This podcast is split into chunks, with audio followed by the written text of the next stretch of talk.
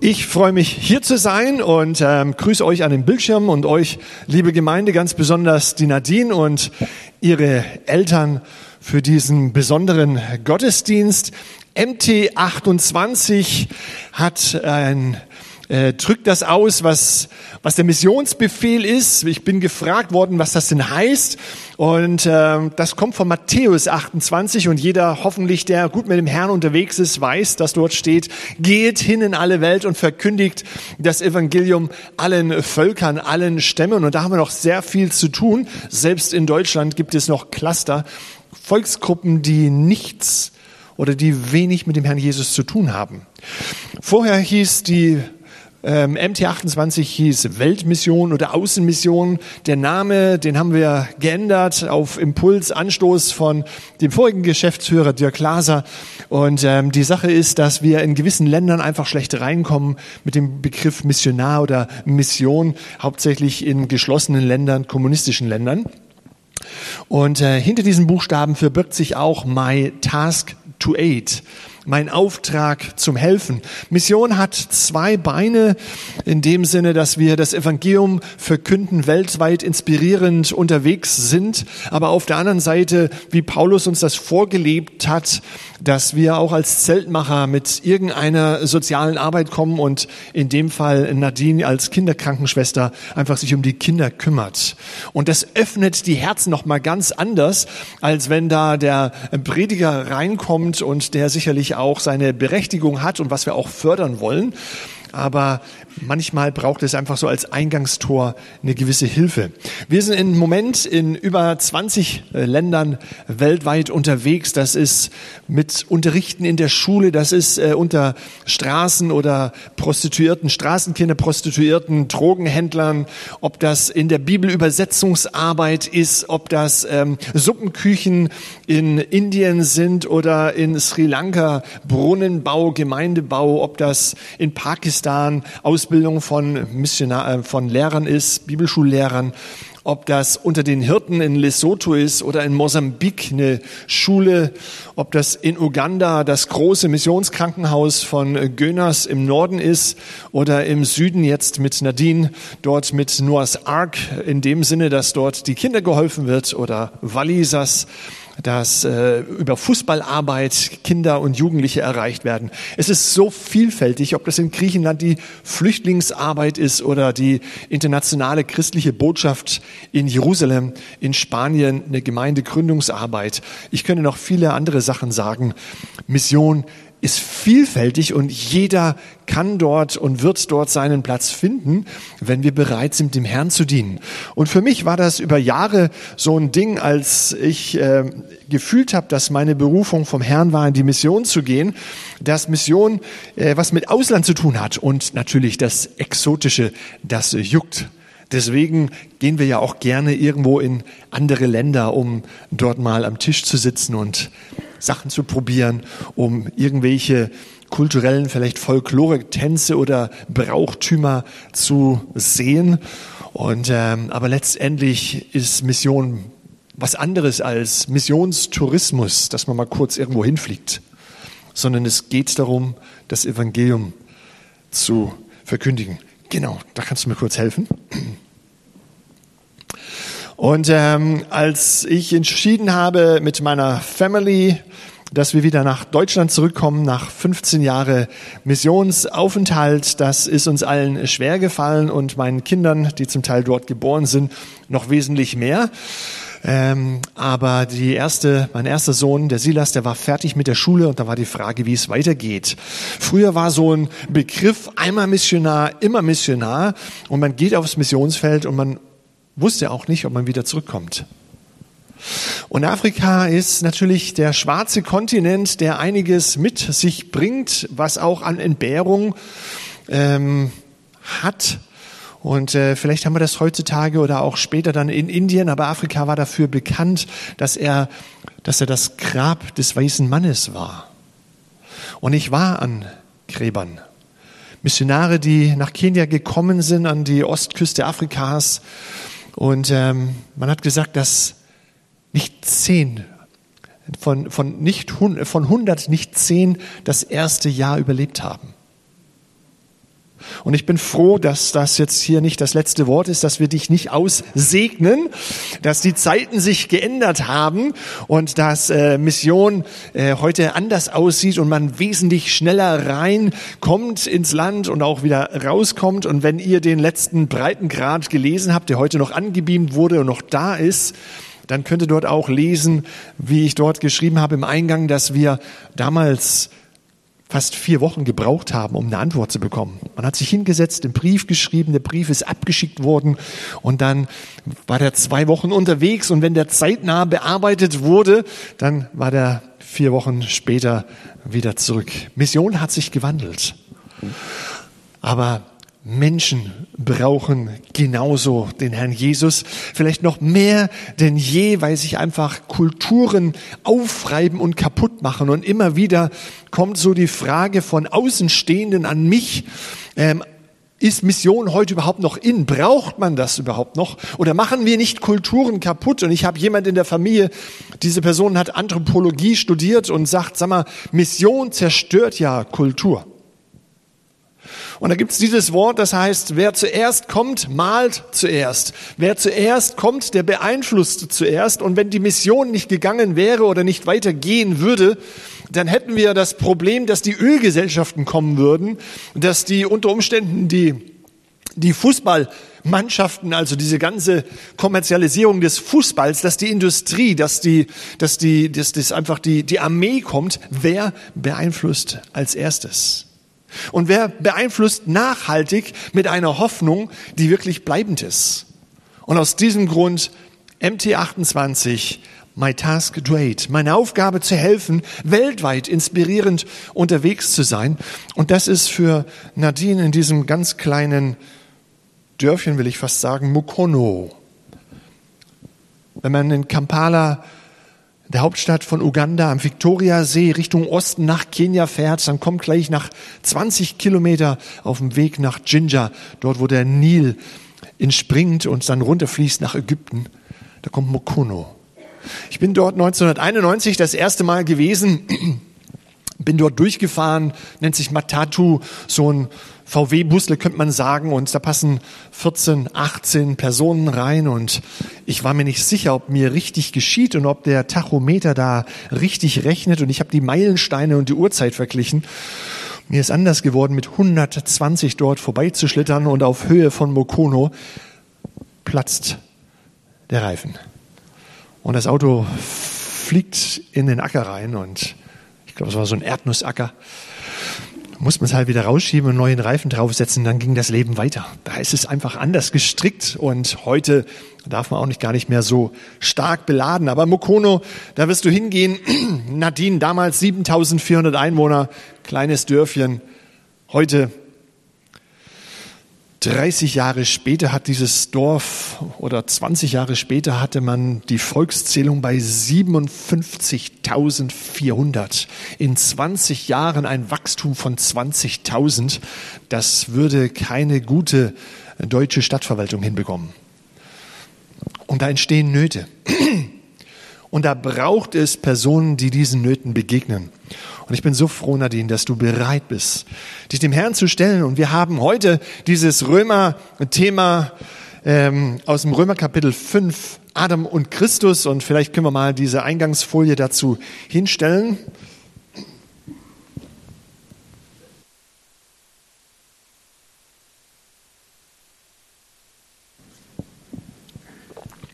Und ich möchte lesen ein paar Verse aus dem Römerkapitel 5. Ich wollte euch das Kapitel ersparen und ich weiß, ihr habt Bibeln und ihr könnt das zu Hause nachlesen oder in euren Hauskreisen Römer 5 ab Vers 12.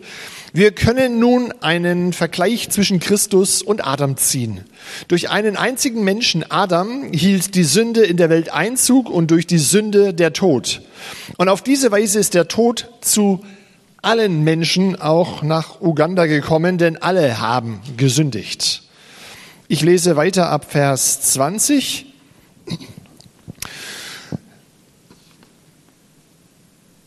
18, ab Vers 18. Wir stellen also fest, genauso wie eine einzige Verfehlung allen Menschen die Verdammnis brachte, bringt eine einzige Tat, die erfüllt hat, was Gottes Gerechtigkeit fordert, allen Menschen den Freispruch und damit das Leben.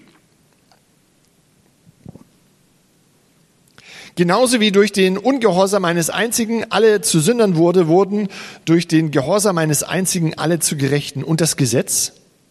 Es kam erst nachträglich hinzu, seine Aufgabe war es, die ganze Tragweite der Verfehlung deutlich werden zu lassen. Und gerade dort, wo sich die Sünde in vollem Maßen auswirkt, ist die Gnade noch unendlich viel mächtiger geworden. Denn genauso wie die Sünde geherrscht hat und den Menschen den Tod gebracht hat, soll die Gnade herrschen, indem sie Zugang zu Gottes Gerechtigkeit verschafft und zum ewigen Leben führt durch Christus Jesus, unseren Herrn. Vater, ich danke dir für dein Wort und ich danke dir, Jesus, dass du diesen Opfertod gebracht hast, dass du diese Gerechtigkeit geschafft hast, dass wir Zugang haben, dass wir ein ewiges Leben führen dürfen und dass nicht nur wir hier heute in Schorndorf und an den Bildschirmen, sondern weltweit dein Wort bekannt gemacht wird, inspirierend unterwegs sein darf, Herr.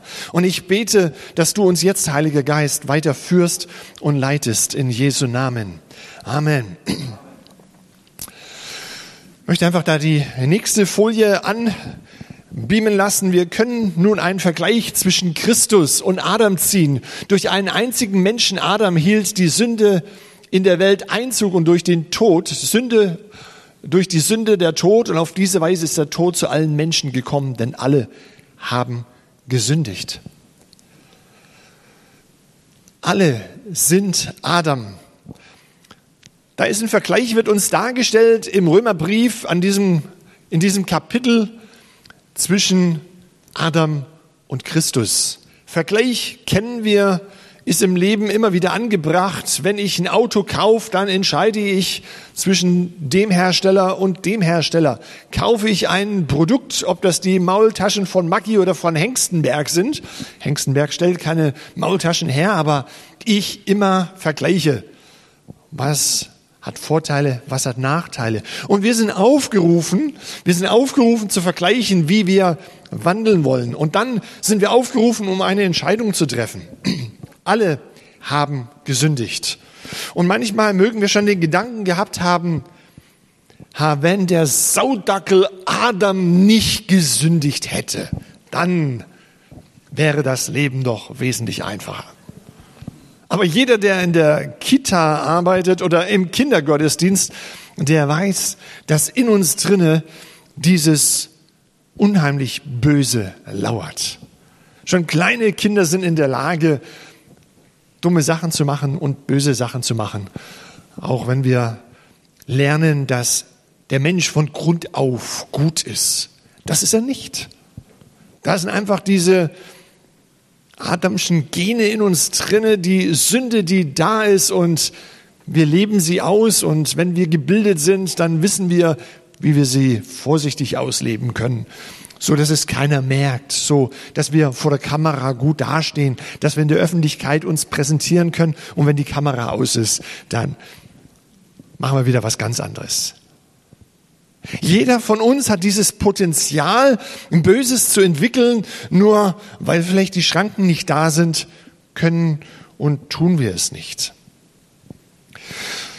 Luther übersetzt den Römer Kapitel 8, Vers 23, denn es gibt hier überhaupt gar keinen Unterschied. Wir sind allesamt Sünder und mangeln den Ruhmes, den wir bei Gott haben sollen. Neuere Übersetzung sagt, alle haben gesündigt und ihrem Leben kommt Gottes Herrlichkeit nicht mehr zum Ausdruck. Manchmal denken wir, hier kommt Gottes Herrlichkeit zum Ausdruck, aber die Frage ist, was ist der Grund dafür?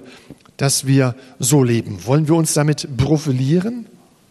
Und dann kommt unser Stolz. Wir tun etwas Gutes, um gut dazustehen, aber unser Herz sieht vielleicht ganz anders aus. Wir tragen alle dieses Potenzial in uns.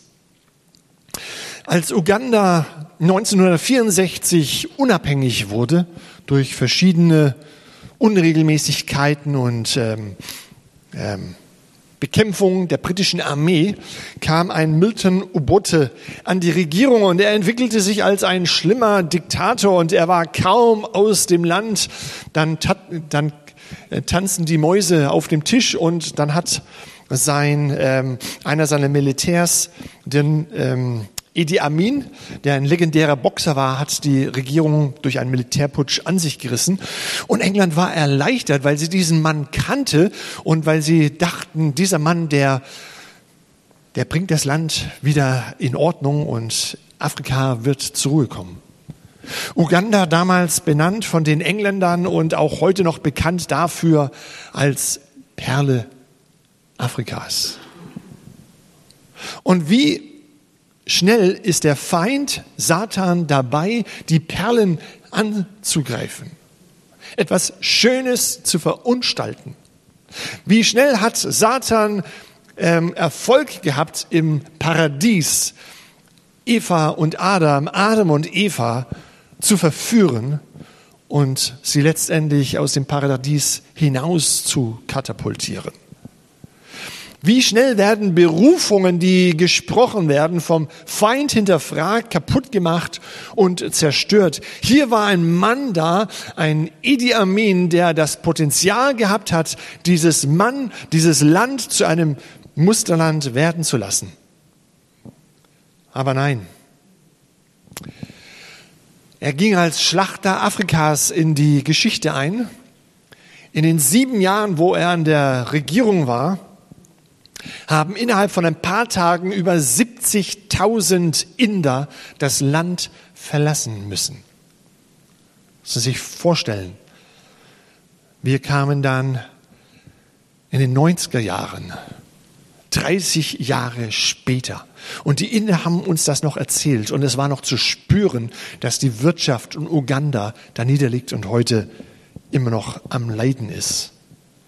Aber das wäre ja vielleicht noch verständlich gewesen, wenn da nicht diese über 300.000 und Gott allein weiß es, wie viel es waren und wahrscheinlich wird es Idi Amin selber nicht gewusst haben, jeden Tag über 100 Personen bestialisch umgebracht worden.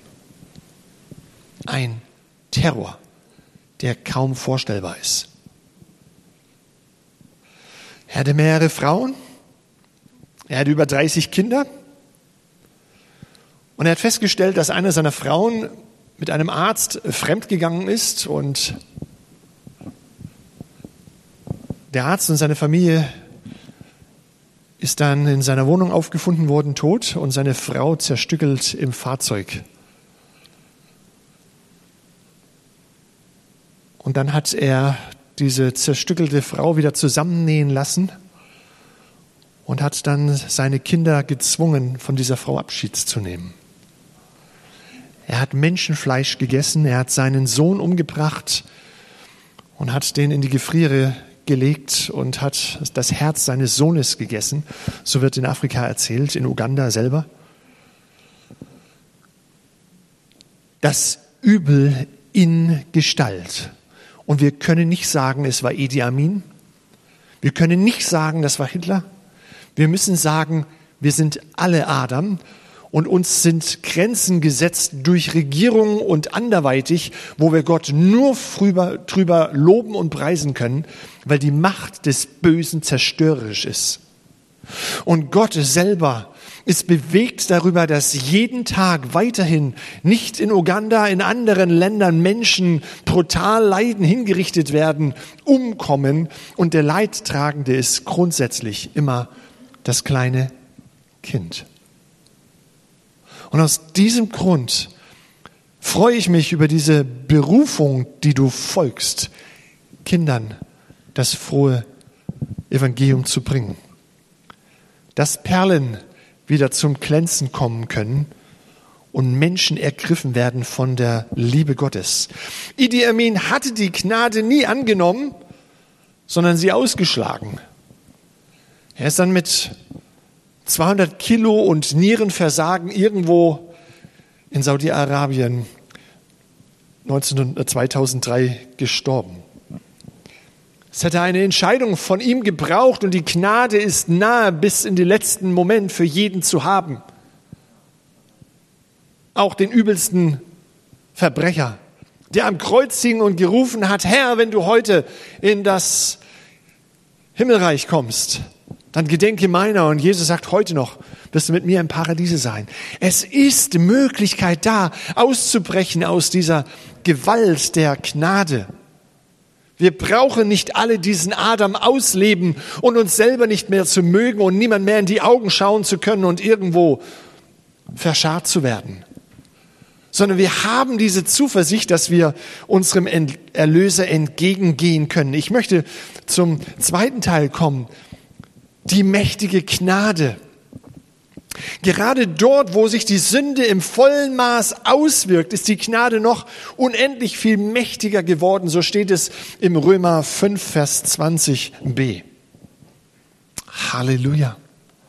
Ein Land, das gebeutelt war von Unterdrückung, das gebeutelt war von Terror, wo keiner mehr keinem getraut hat, wo keine Rohstoffe mehr im Land gewesen sind. Und als ich 91 dort gewesen bin, Martin Franz war in Kampala, ich habe ihn besucht, ich weiß heute noch nicht,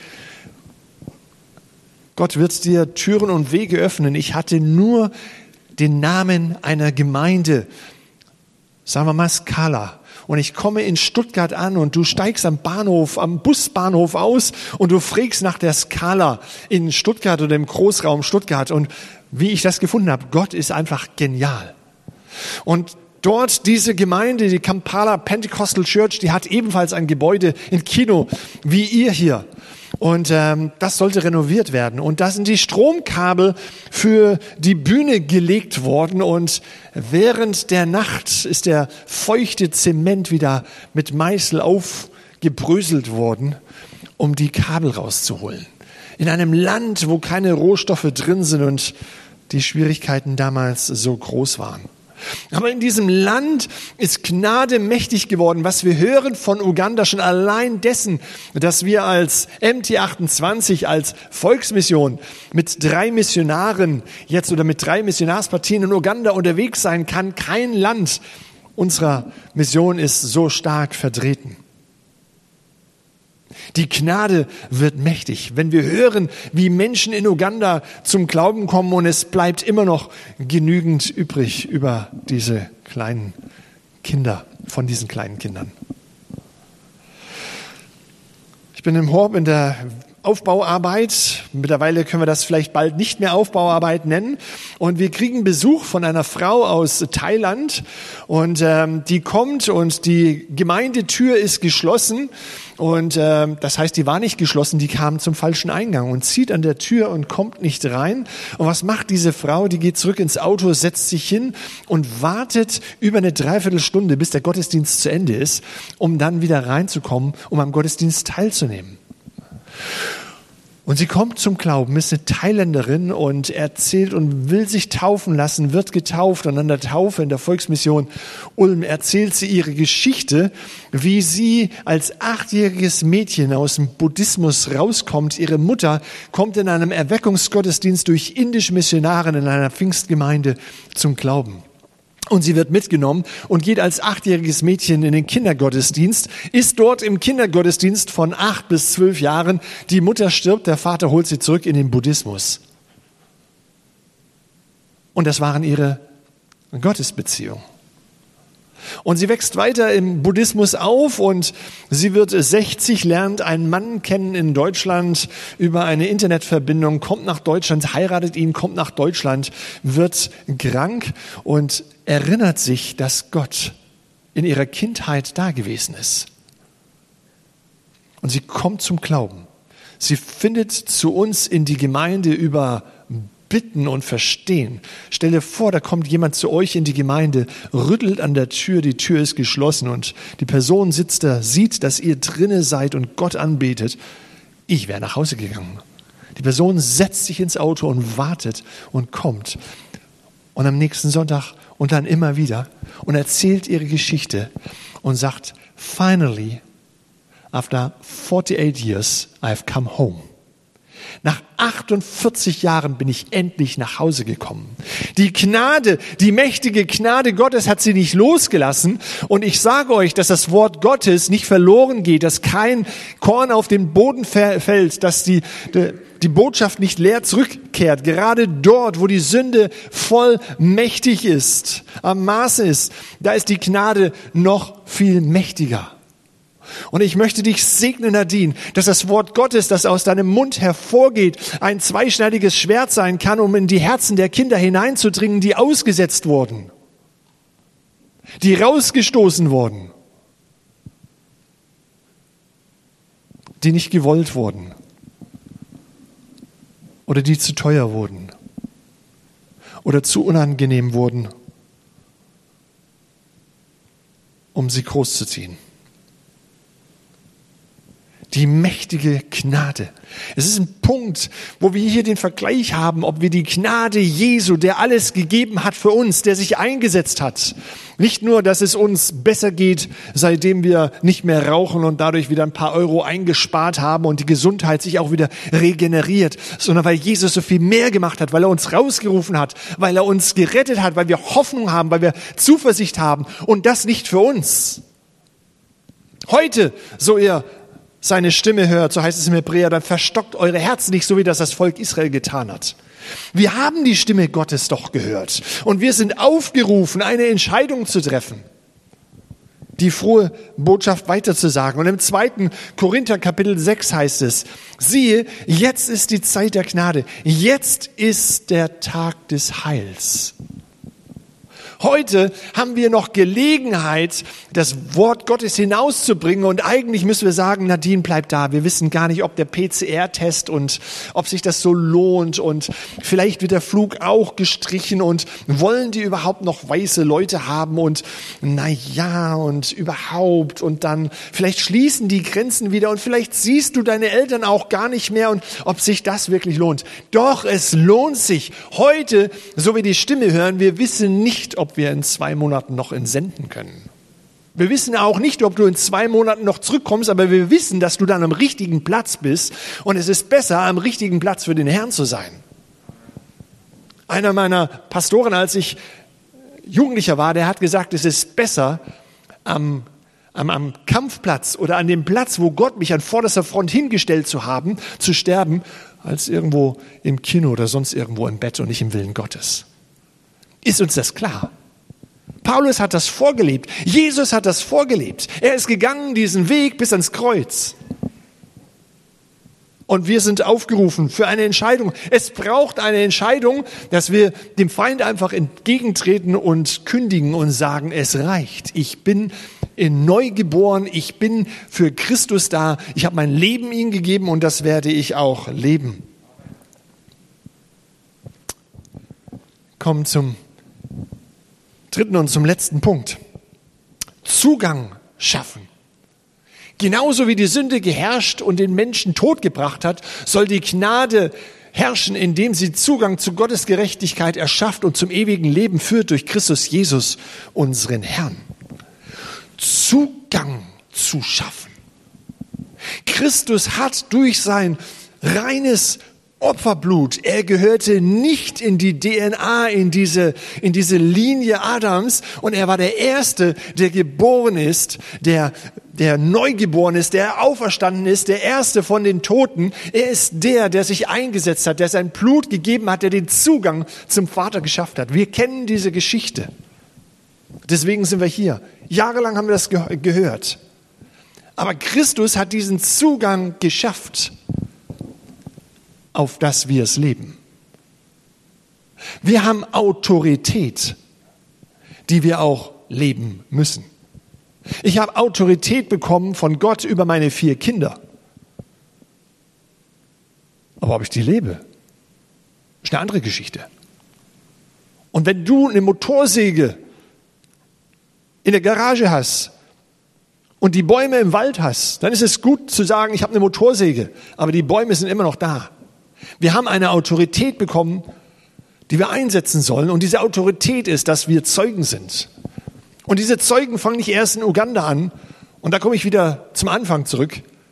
Als wir nach Deutschland kamen, ist mir bewusst geworden, da wo Gott mich hinstellt, da bin ich Missionar. Da kann ich Menschen beeinflussen. Da kann ich für Menschen beten. Da kann ich Menschen dienen. Dort, wo du bist, an dem Platz. Dass wir Zugang schaffen.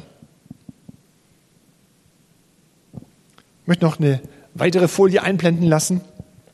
Im Epheser 5, Vers 8 steht, früher gehörtet ihr selbst zur Finsternis, doch jetzt gehört ihr zum Licht, weil wir mit dem Herrn verbunden sind. Lebt als Kinder des Lichts. Die Frucht des Lichtes ist lauter Güte, Gerechtigkeit und Wahrheit. Wir alle waren verloren. Amazing grace, how sweet the sound. I once was lost, but now I'm found. Ich war verloren, jetzt bin ich gerettet. Wir haben einen Auftrag und der Auftrag ist mehr als hinterher das Opferkästchen, was durchgehen wird. Es ist mehr als dass wir beten für Nadine, die diese Gebete brauchen wird, ganz besonders am Anfang, wo der Start holprig sein wird, bis man sich einlebt, bis man weiß, wo rechts und links ist. Aber Gott ruft dich heraus, dass du Zugang schaffst, ganz neu wieder zu Personen in deinem Umfeld, dass du Ostern nutzt, um in der Nachbarschaft oder dem Briefträger eine Aufmerksamkeit gibst und ihnen sagst, dass Jesus lebt. Dass es mehr ist als nur Osterhasen. Dass es eine Hoffnung ist, die in uns ist. Meister Eckhart, ein Glaubensmann mit großer Lebenserfahrung und Menschenkenntnis, hat gesagt, die Lobpreiskurve darf schon mal kommen.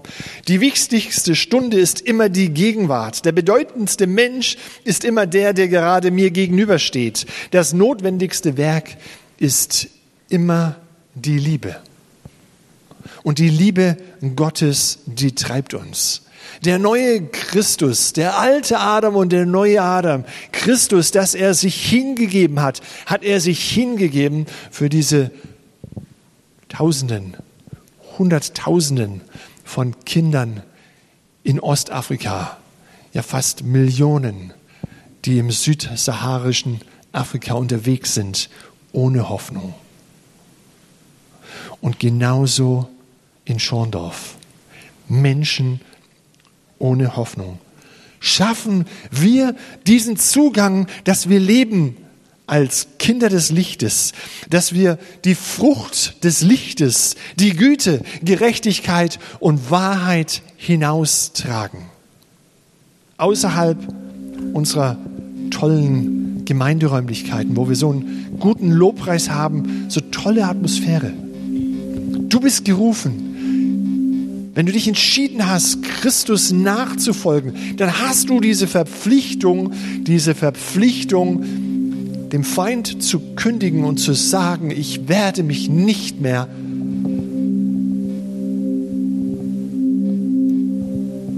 ängstigen lassen. Ich werde nicht mehr denken, was andere über mich denken, sondern ich werde denken, was Christus über mich denkt. Der Haupthindernispunkt in deinem Leben ist, dass du vergleichst. Nicht zwischen dem Alten und dem neuen Christus. Die Entscheidung hast du getroffen sondern dass du vergleichst, was denkt der andere über mich, anstatt zu entscheiden, was denkt Gott über mich.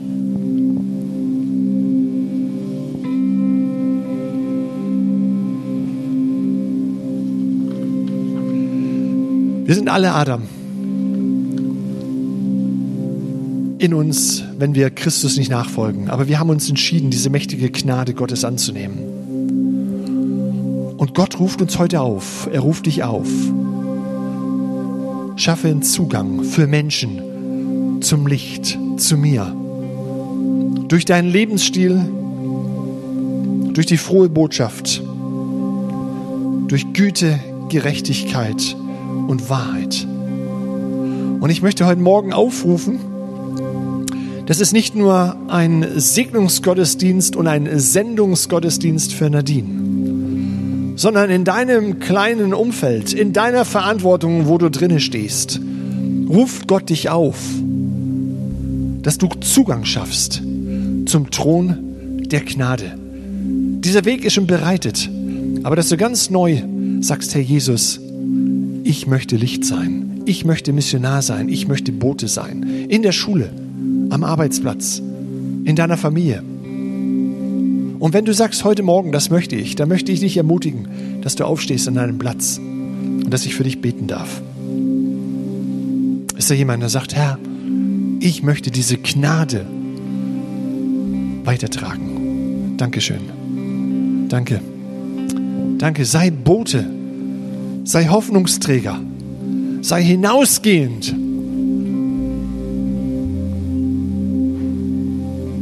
Botschafter. Du bist autorisiert. Du bist ausgerüstet.